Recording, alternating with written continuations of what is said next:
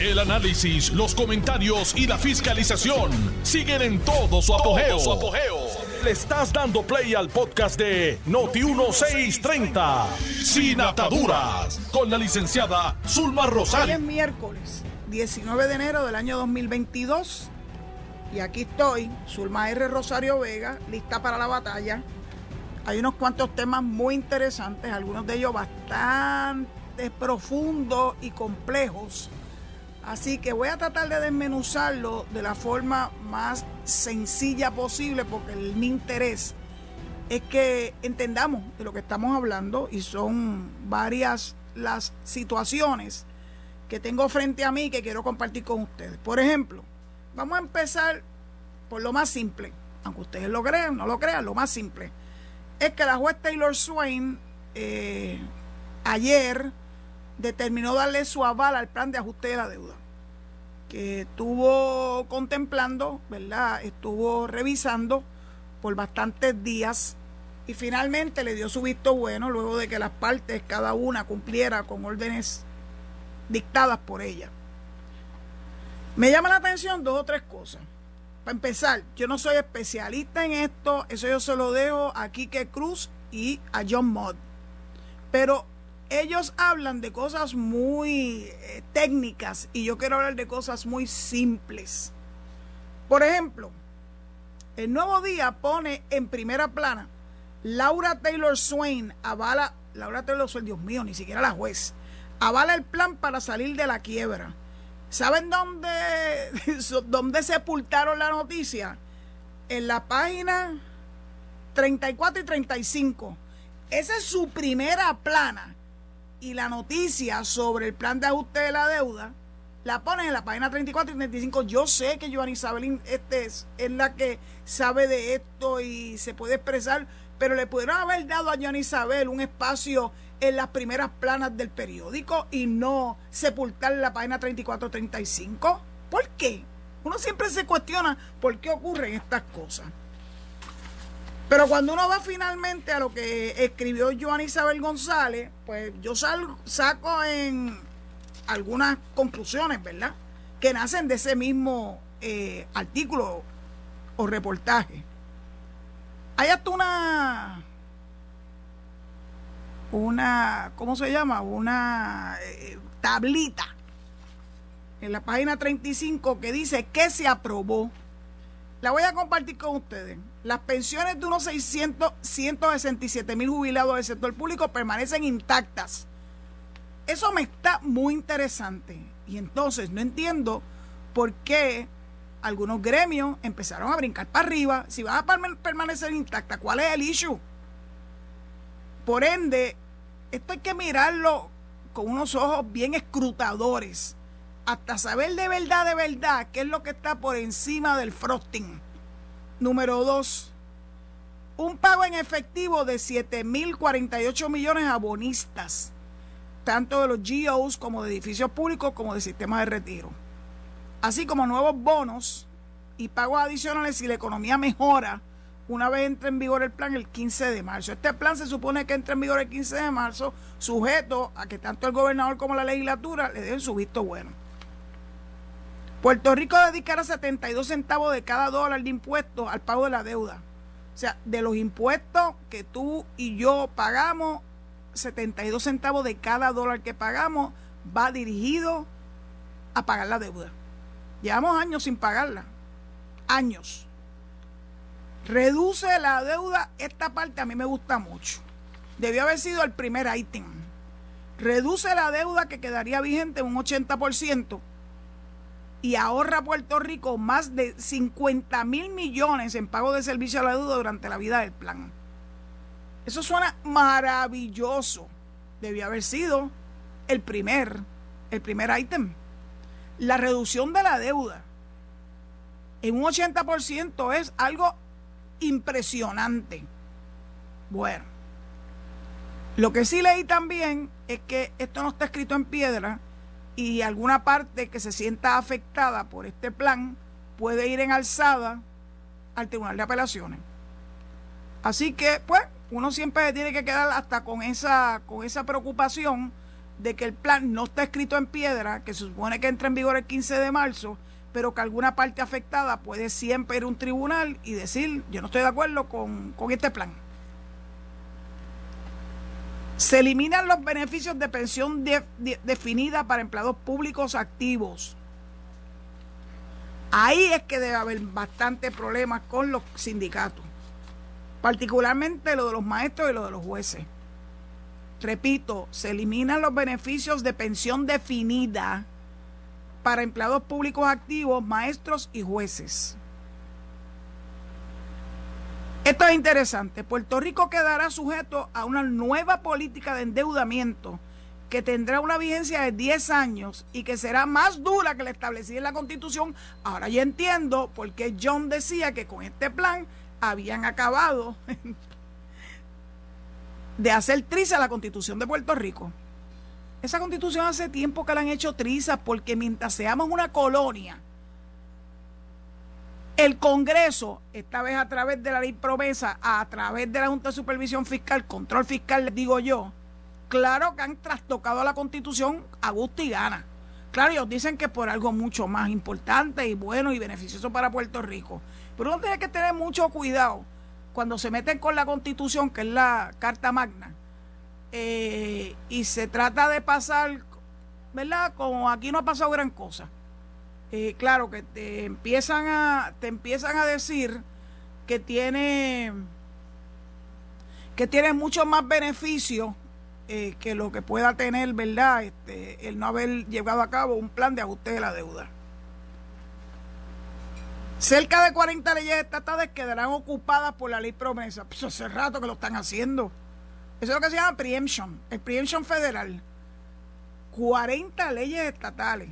Así que la legislatura de Puerto Rico están en el asiento de atrás, porque las leyes que aprueban y que el gobernador avala con su firma, tienen que darle paso a la ley promesa y todo lo que el, el plan de ajuste de la deuda ha determinado. ¿Alguien quiere todavía pensar que Lela es lo máximo en la avenida? Seguimos siendo una colonia y estamos sujetos a lo que determinen los congresistas allá en Washington, D.C. Y nadie, pues, nadie habla de la importancia de la estadidad porque saben que con la estadidad esto no estuviera ocurriendo. Porque teniendo congresistas, tanto en Cámara como en Senado, la verdad sería muy distinta. Y tendríamos acceso, hubiésemos tenido acceso al código de quiebra, como cualquier otro hijo vecino. No, nos impusieron una ley con unas cortapisas bien brutales, nos dijeron que nosotros no sabíamos este, llevar la rienda de, nuestra, de nuestro destino, nos dijeron de alguna forma brutos, morones, este, y pues ustedes saben, trapo de colonia que hay que manejar a su antojo. Ya más adelante van a ver cómo yo resumo esto. El alivio de la deuda, que hablamos ahora, de verdad, que ha habido un alivio sustancial, requerirá a Puerto Rico y sobre todo a los políticos, oigan esto, ceñirse una nueva política pública de manejo de deuda más estricta que el margen del endeudamiento que provee la Constitución de Puerto, de Puerto Rico. Tal política no permitirá comprometer para efecto de emitir nueva deuda los recaudos del gobierno en más de un 8%. Ese es el mal en que tiene. Así que o se ajustan o se ajustan. Eh, yo no tengo problemas con eso. Porque es evidente que caímos donde caímos. Porque no hubo, no hubo un proceso sensato cuando nos endeudamos. Nos endeudamos para salir del paso. Para resolver la inmediatez. Pero se nos olvidaba que eso tenía un efecto presente y futuro y para las próximas generaciones también.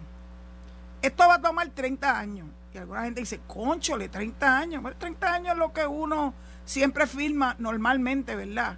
Eh, cuando uno adquiere una hipoteca para tener la casa. Y los financiamientos de carro, pues hasta 6 años. O sea que no piensen que esto no va a tener un efecto a largo plazo. Mientras más largo el plazo, más altos los intereses que vamos a tener que pagar. Así que ya no lo sabemos cómo es que eso opera. Nuestro problema colonial está aquí en blanco y negro. En blanco y negro. Me llama la atención algunas expresiones de Yaresco y de Skill que la tengo que compartir con ustedes porque yo lo leí varias veces porque no podía creer que eso salía de la boca de ellos. Este plan toma en consideración las lecciones aprendidas y cómo Puerto Rico llegó a una situación precaria financiera y se asegura de establecer políticas para que esto no pase nunca más. Well, I don't know about that. Para que no pase nunca más. Mm, esta vez me suena a wishful thinking, claro, que va a haber repercusiones si no se cumple, ¿verdad? Con, con el mandato y cuál es el orden establecido en este plan de ajuste de la deuda. Skill, que es uno de los miembros de la Junta, dijo, Puerto Rico queda como una de las jurisdicciones estadounidenses con mayor flexibilidad para invertir en su futuro. Ello porque esta reestructuración, con esta reestructuración, Puerto Rico dedicará unos 72 centavos de cada dólar de impuestos para de la deuda pública. Bueno, sí, eso es, el, eso es precisamente el meollo de esto. 72 centavos de cada dólar es para pagar la deuda. Claro que es una reducción, ¿verdad?, del servicio a la deuda. Pero eso no quiere decir que estamos en las papas y que esto nos va a sacar totalmente de este proceso de quiebra. A mí me gustó mucho eh, una columna que precisamente hoy también publicó el Nuevo Día del ex juez, presidente de la Corte de Quiebra, eh, Geraldo Carlos. Miren esto, lo que él dice. Él habla, deben leer esa columna, se llama Próximos Pasos de la Reorganización de la Deuda. La orden de confirmación tampoco significa que la ley promesa desaparezca. Did you hear me? La ley promesa no va a desaparecer. No nos pueden soltar, no nos pueden quitar el guante de la cara. Así somos la gente colonizada. Eso es el ELA, las bendiciones del ELA. La orden de confirmación tampoco significa que la ley promesa desaparezca, ya que la misma continúa en pleno vigor. Incluso en cuanto a las labores de la Junta, la Junta no se va. Entiéndanlo, la Junta va a seguir con sus oficinas, si no cambian de, ¿verdad? de lugar, allá en Atorrey, en la Milla de Oro, en ese edificio tan bonito, donde con cierta frecuencia la izquierda va y hace una manifestación que no tiene gran efecto pues la Junta sigue. Pero ahí están. Ellos tienen una oficina bien chévere. Yo, yo tuve que comparecer a esas oficinas de la Junta. Muy bonita. Que terminan solo cuando Puerto Rico pueda completar cuatro años consecutivos de presupuestos balanceados y se demuestra la apertura de acceso al mercado de crédito estadounidense en términos competitivos y razonables. ¿Me entendieron? La Junta sigue. Hay un wishful thinking de que vamos a poder lograr en cuatro años presupuestos que estén debidamente balanceados. Eso lo veremos. Porque a veces esos balances de presupuesto es como cortado con una tijera y a machetazo muchas veces. Si son reales o no, bueno, ya lo veremos. Yo en esto de la deuda y en esto de la Junta no soy una persona que tengo mucha expectativa. Yo los he visto a ellos dar para adelante y dar para atrás y sobre todas las cosas tirarle el machete más despiadado a los más necesitados, por ejemplo a los empleados públicos y sus pensiones. Así que pues ojalá que se den, esto no está escrito en piedra, ojalá que se cumplan, nada me daría mucha más felicidad sujeto a los cavias de los que he hablado hasta este momento. Y voy a esperar a que Quique aborde el tema, porque era difícil poder hablar de este tema ayer, porque ayer mismo fue que salió la luz pública que la juez Taylor Swain había aprobado el plan de ajuste de la deuda, que hay unas, unas fechas que todavía, hasta que no se cumplan, no sabemos si va a funcionar o no, que es el 15 de marzo. Depende de que tanto el Ejecutivo como el Legislativo le den el visto bueno al plan. Veremos a ver. Quiero retomar el tema del secretario de Educación. La izquierda en Puerto Rico tiene un un libreto, vamos a llamarlo de esa forma, quiero ser honesta conmigo mismo intelectualmente, un libreto. Usted sabe con un libreto, ¿verdad? Eh, a los actores le dan este, estos parlamentos que tienen que repetir eh, y los tienen que repetir conforme al libreto para que esté aprobado por el director de esa obra. Así que la extrema izquierda de Puerto Rico tiene un libreto, siempre han tenido un libreto. El libreto ha cambiado con el paso de los años. El libreto actual es que nuestros conciudadanos americanos son extranjeros que nos están desplazando con el issue ese de la gentificación que les ha encantado esa palabra. Hasta Oscar López lo utiliza, imagínense Oscar López, ese dechado de virtudes. Y entonces se le ha ocurrido publicar una lista que no sabemos de dónde salió. Se la imputaron a Héctor Joaquín, claro, The Usual Suspect, Héctor Joaquín, Héctor Joaquín, porque Héctor Joaquín fue el comisionado electoral del PNP en la Comisión Estatal de Elecciones. Y por ende, había que apuntar todos los cañones hacia su figura. Y hasta se dijo que la confirmación del secretario de Educación dependía de que él votara a Héctor Joaquín. Imagínense, eso es lo que decían algunos legisladores. O sea, para confirmar a un secretario de una agencia que es una secretaría con orden constitucional, alguno de estos individuos que se hacen llamar legisladores y mucho menos honorables, se le ocurrió decir que estaba sujeto a que él votara a Héctor Joaquín para que pudiera proceder su confirmación. Y entonces, como la extrema izquierda tienen el libretito ese de que se van a cerrar 83 escuelas, cosa que el secretario desmintió y el gobernador también lo desmintió, pero no importa cuántas veces lo diga, siempre van a tener esa espada de Damocles encima de su cabeza. Y entonces, ¿cómo lo identifica el titular? Intenta convencer al Senado. Y entonces le injeretaron otro artículo más, es lo que llaman una píldora venenosa a su proceso de confirmación que es si el currículo para el semestre próximo, el de agosto, va a estar alineado con esas políticas eh, que tienen que ver, que utilizan unos términos muy particulares, que no son del agrado de mucha gente. Yo soy de las que creo que las etiquetas no hacen la cosa. Tú le puedes poner la etiqueta que te dé la gana. Lo que es importante es saber cuál es el propósito y cómo se va a llevar a cabo que si perspectiva de género, que si bla, bla, bla, que si bla, bla, bla. Pues entonces, algunos legisladores aprovecharon la coyuntura para meterle ese dardo venenoso al proceso de confirmación del secretario Eliezer Ramos Párez. Porque la verdad es que no quieren confirmar a nadie. Aun cuando el hombre que lleva yo no sé ni cuántos meses liderando el Departamento de Educación en medio de una pandemia, ha tenido verdaderamente grandes logros. Pero eso no es importante, lo importante a ver es cómo le injeretamos lo de la perspectiva de género, cómo es que decimos que va a cerrar escuelas, etcétera, etcétera.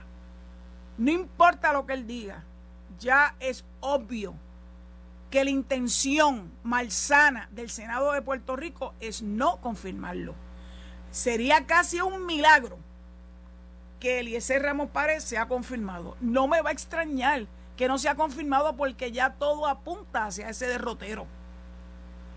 Primero sacan una cosa, después sacan otra, hacen una gran, una gran mezcolanza y preparan ese potaje venenoso para que Puerto Rico nuevamente no tenga un secretario de educación en propiedad.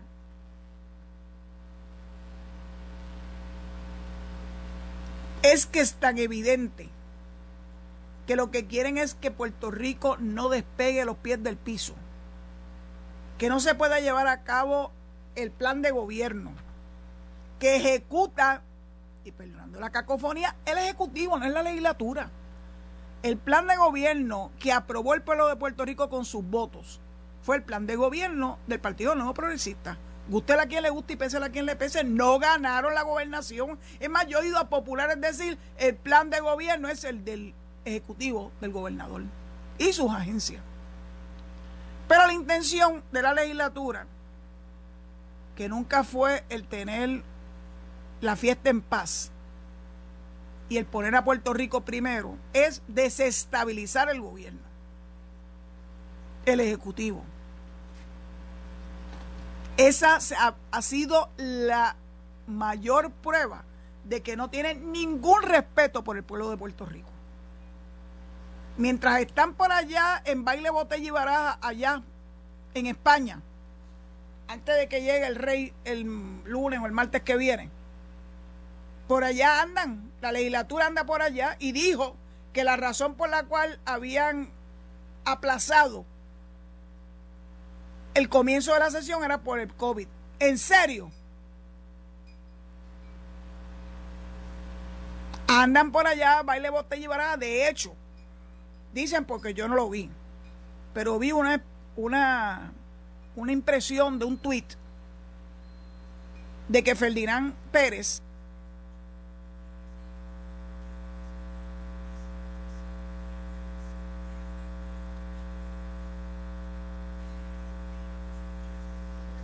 ha causado muchos dolores de cabeza. Vía España. Y cuando yo vi la imagen de, de Matos, no lo podía ni reconocer. ¿Qué le ha pasado a ese hombre? Lo vi desencajado, con el pelo bien largo. es como que no sé, algo le ha pasado, algo muy serio le ha pasado a ese señor. Yo recuerdo cuando hace varios años, de una forma muy romántica, él decía, pues yo lo seguí en Twitter, que él estaba con la taza de café en mano y Puerto Rico en el corazón.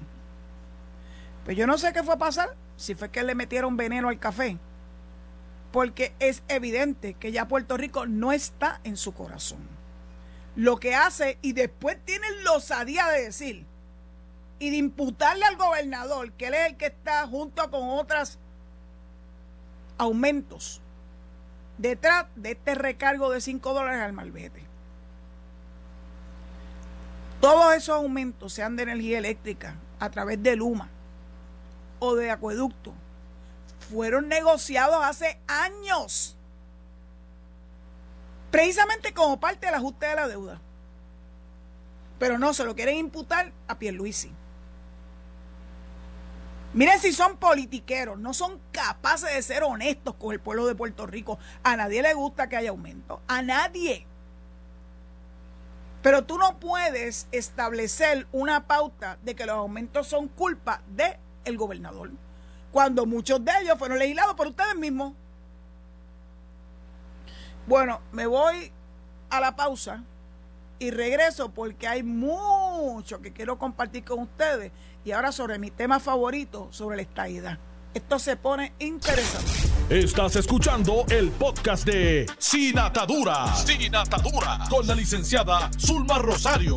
Por Noti1630. Que me dieran una cita médica. Voy a, voy a ir en contra de mis propios principios con, el, con la ley IPA pues cuando uno pasa de ciertas edades, pues entonces le empiezan a hacer unas dolencias que parecen ser de artritis. Y conseguir hoy en día un médico que atienda a uno eh, es bien difícil. Así que finalmente, por más que le diga a la secretaria que no me llamara entre 4 y 5, pues adivinen que me llamó entre 4 y 5. Ya, ya tengo fecha. El 9 de septiembre a las 11 de la mañana. Usted, ustedes apúntenlo en su calendario en lo que yo lo puedo apuntar en el mío. Continúo y gracias y perdonen Continúo con lo que iba a discutir con ustedes. El estatus, el estatus en Puerto Rico siempre está en issue.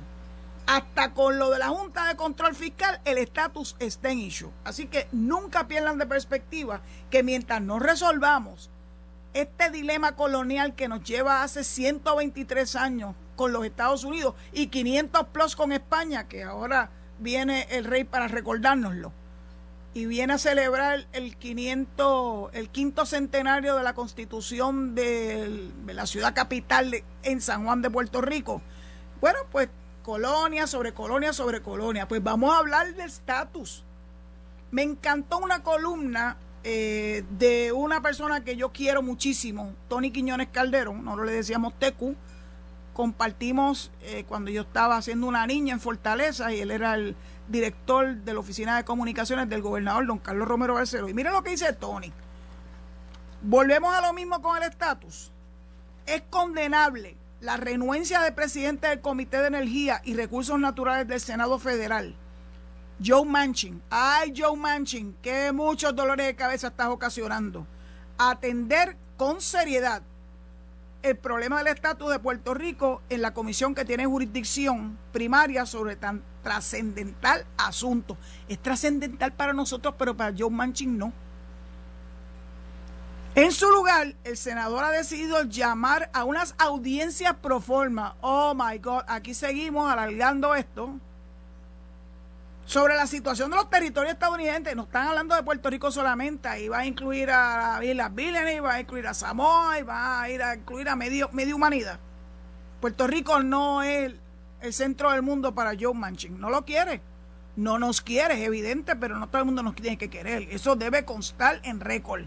Por cada Joe Manchin que hay en el Senado Federal, hay muchos otros que sí quieren, sí quieren para Puerto Rico lo mejor. Así que enfocarémonos, nos vamos a enfocar en los otros, no en el Manchin este, que le está haciendo la vida de cuadrito al presidente Joe Biden de su propio partido, el Partido Demócrata.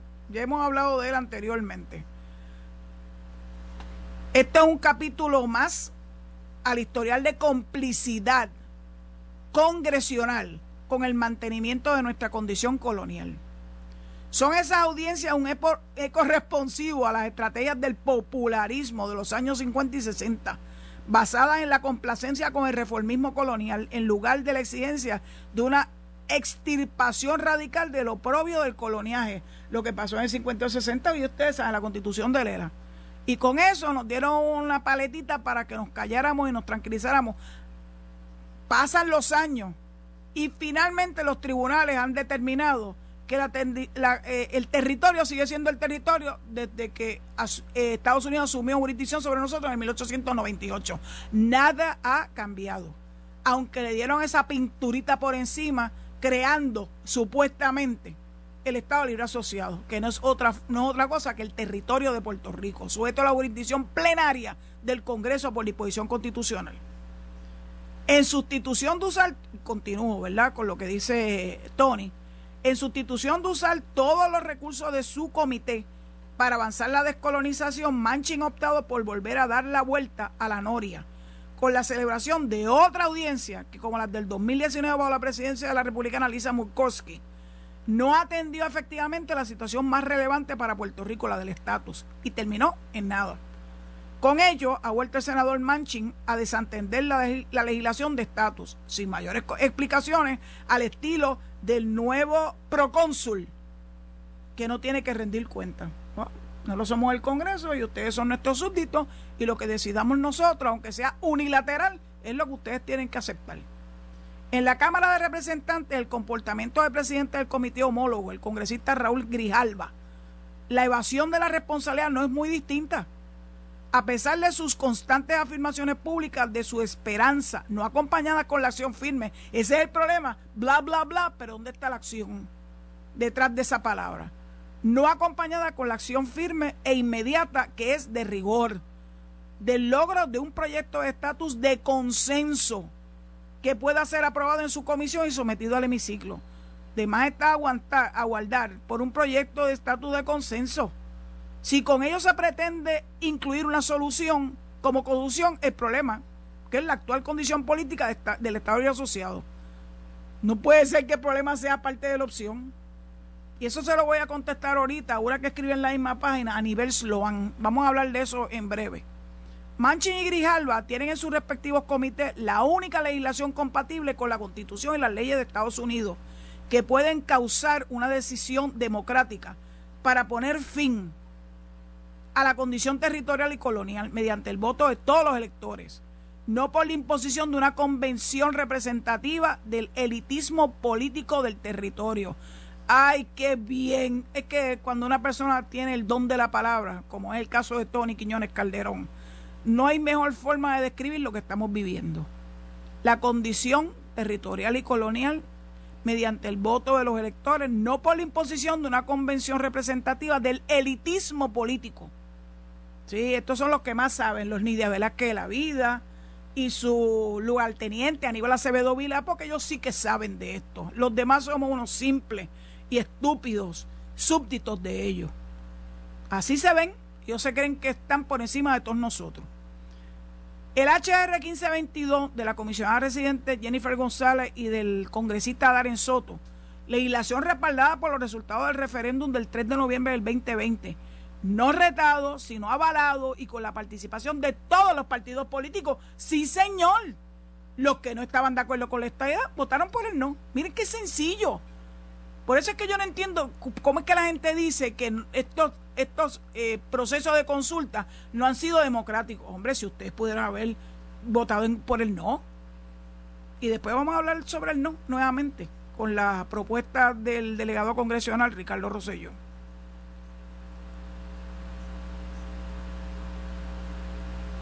Eso que ocurrió el 3 de noviembre del 2020 fue avalado y con la participación de todos los partidos políticos.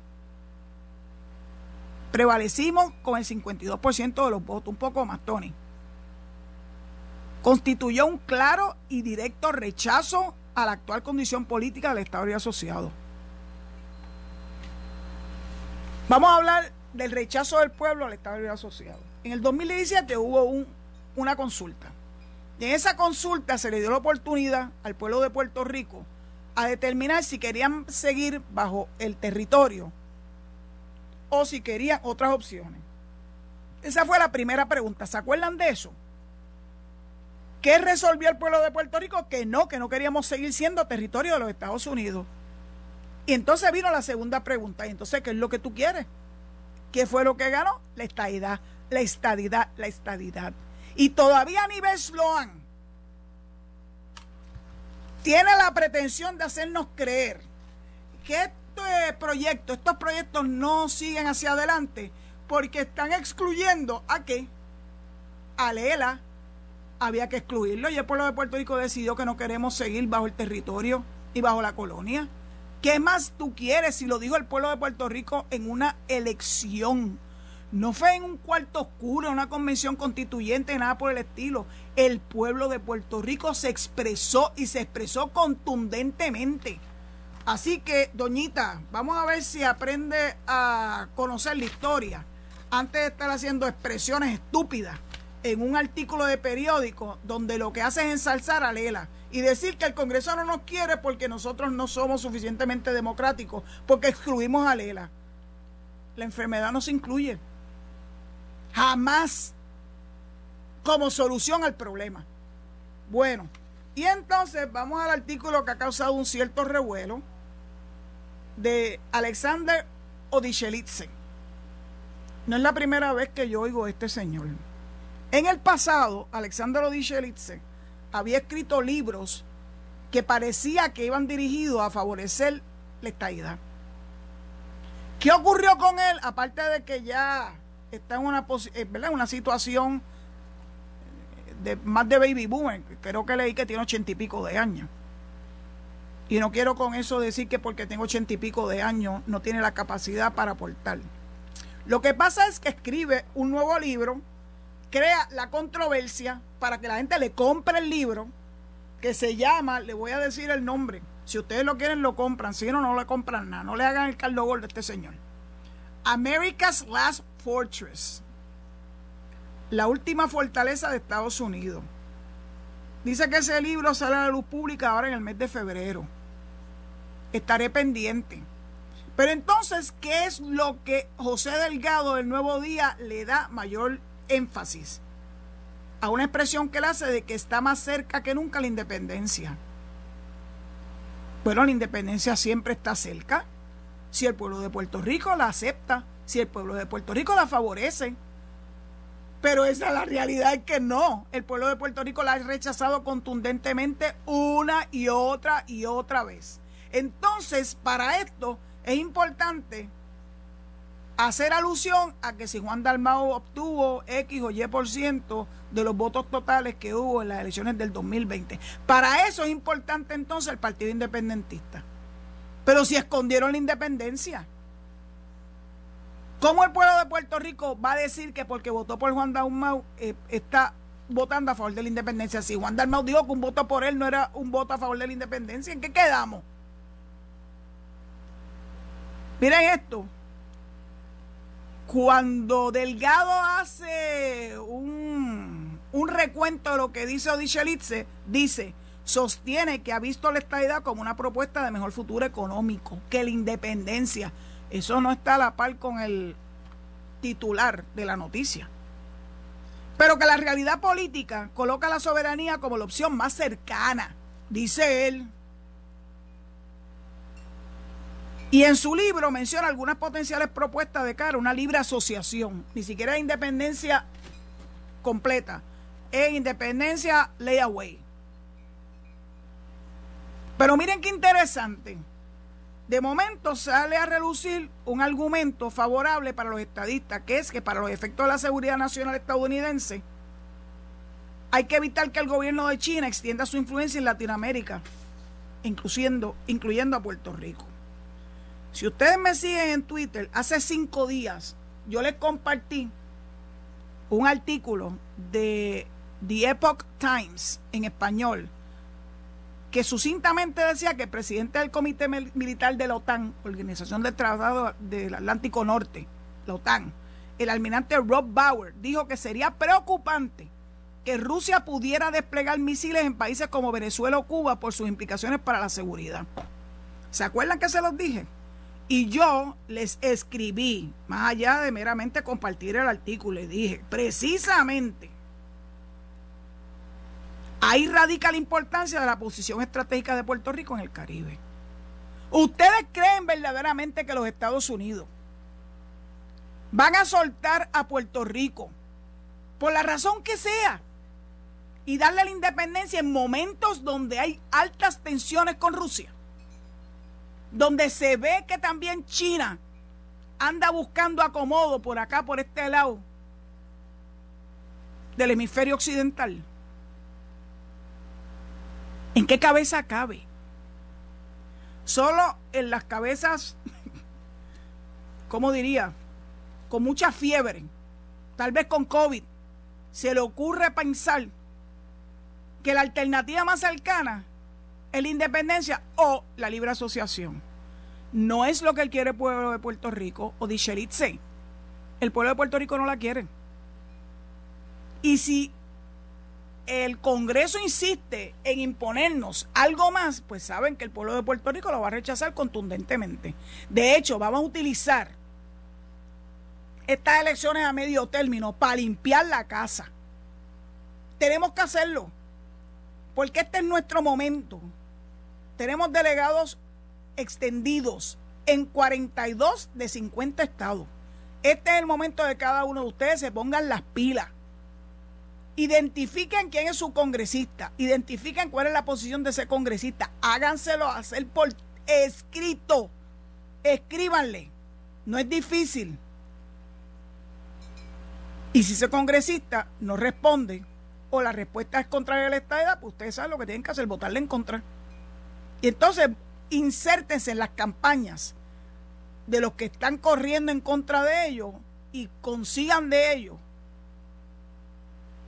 un compromiso para la estadidad por escrito, porque Marco Rubio su compromiso con la estadidad fue tan etéreo y tan etéreo que de momento se le olvidó. Por eso es que tenemos que buscar que Marco Rubio no regrese al Senado Federal. Ya nos engañó, Rick Scott nos engañó y no podemos seguir cayendo de tontos útiles de esta gente. Ustedes saben que yo estoy proponiendo que el escaño de Marco Rubio lo ocupe Val Demings. Val Demings, que es de Florida, es una persona muy, muy respetada en Florida. Después voy a hablarle un poquito más de su trayectoria. Ha hecho expresiones claras y contundentes a favor de la estadidad. Bueno, pues este es el momento. Vamos a darle todo nuestro apoyo. Desde el apoyo, ¿verdad?, a las personas que viven en Florida, el apoyo de comparecer no solamente a la elección, sino también ayudarlas con los comités, porque esto es un escaño de todo el, de todo el estado de Florida, no es solamente de un distrito, porque es un escaño senatorial. Acuérdense que Florida tiene dos escaños y uno de ellos los ocupa Marco Rubio. que ustedes saben que de, renegó de la estadidad. Y eso yo no se lo perdono. Allá ustedes que se lo perdonen porque si es republicano, que si que a mí no me importa si es republicano o si es demócrata. John Manchin es, demócrata y no puedo verlo ni en pristura. Hay que ir por encima de ese tribalismo que siempre nos ha dañado nuestros propósitos y nuestras perspectivas de futuro. A mí me importa si es republicano o si es demócrata. A mí me importa cuál es su posición con relación a Puerto Rico. Y eso es para lo que es verdaderamente, no podemos ¿verdad? perderlo de perspectiva. Es importante que la delegación extendida haga su trabajo. Los que todavía no, no forman parte de la misma, vayan a delegates con ese al final punto US. Más sencillo imposible. Entren a ese, a ese site, den la información suya. Donde usted vive es importante porque ahí se determina el distrito congresional y ahí se le puede indicar quiénes son las personas que están corriendo para ese distrito y quiénes son los que están apoyando la estadidad.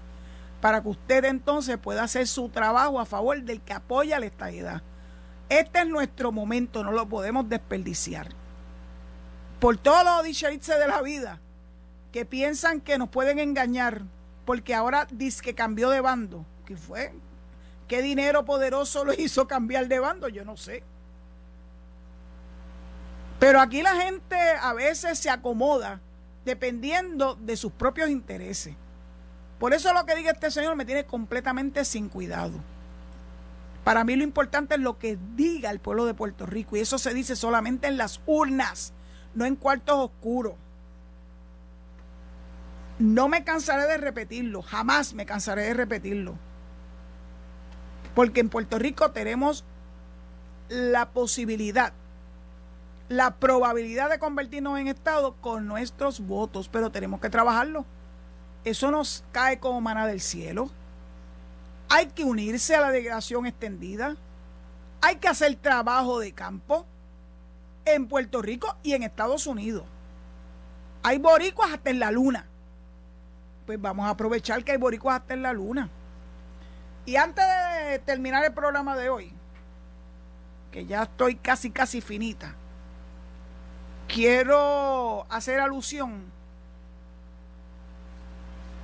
a esta nueva forma que tienen para causar desasosiego en Puerto Rico, escribiendo en las puertas de los hogares de nuestros conciudadanos americanos el Yankee Go Home, el Gringo Go Home.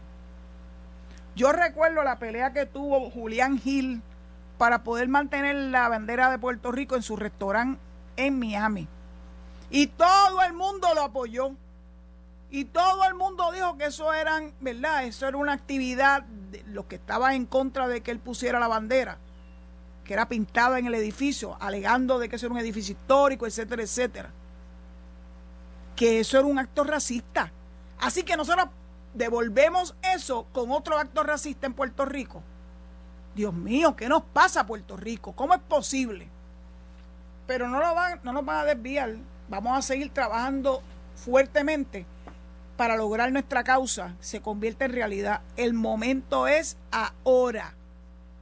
Dicho eso, le cedo los micrófonos a un gran amigo, Enrique Quique Cruz. Quique, me metí un poquito en aguas profundas hablando algo de lo de la determinación de la juez Taylor Swain eh, que se hizo pública ayer y que sé que en tu programa este, junto con John Mott eh, empezaron a, ¿verdad? a sacar algo en claro, pero yo sé que era demasiado rápido. Así que me imagino que hoy hay mayor información y puedes entonces darnos unas cuantas clasecitas a, nosotros, tus oyentes. Así que quédense en sintonía con Noti1. Aquí viene Enrique Quique Cruz Análisis 630. Inmediatamente viene Luis Enrique Falú. Será hasta mañana si Dios lo permite. Mañana si recibo llamadas telefónicas y que Dios los guarde y los proteja. Esto fue el podcast de Noti 1630, sin ataduras, con la licenciada Zulma Rosario. Dale play a tu podcast favorito a través de Apple Podcasts, Spotify, Google Podcasts, Stitcher y notiuno.com.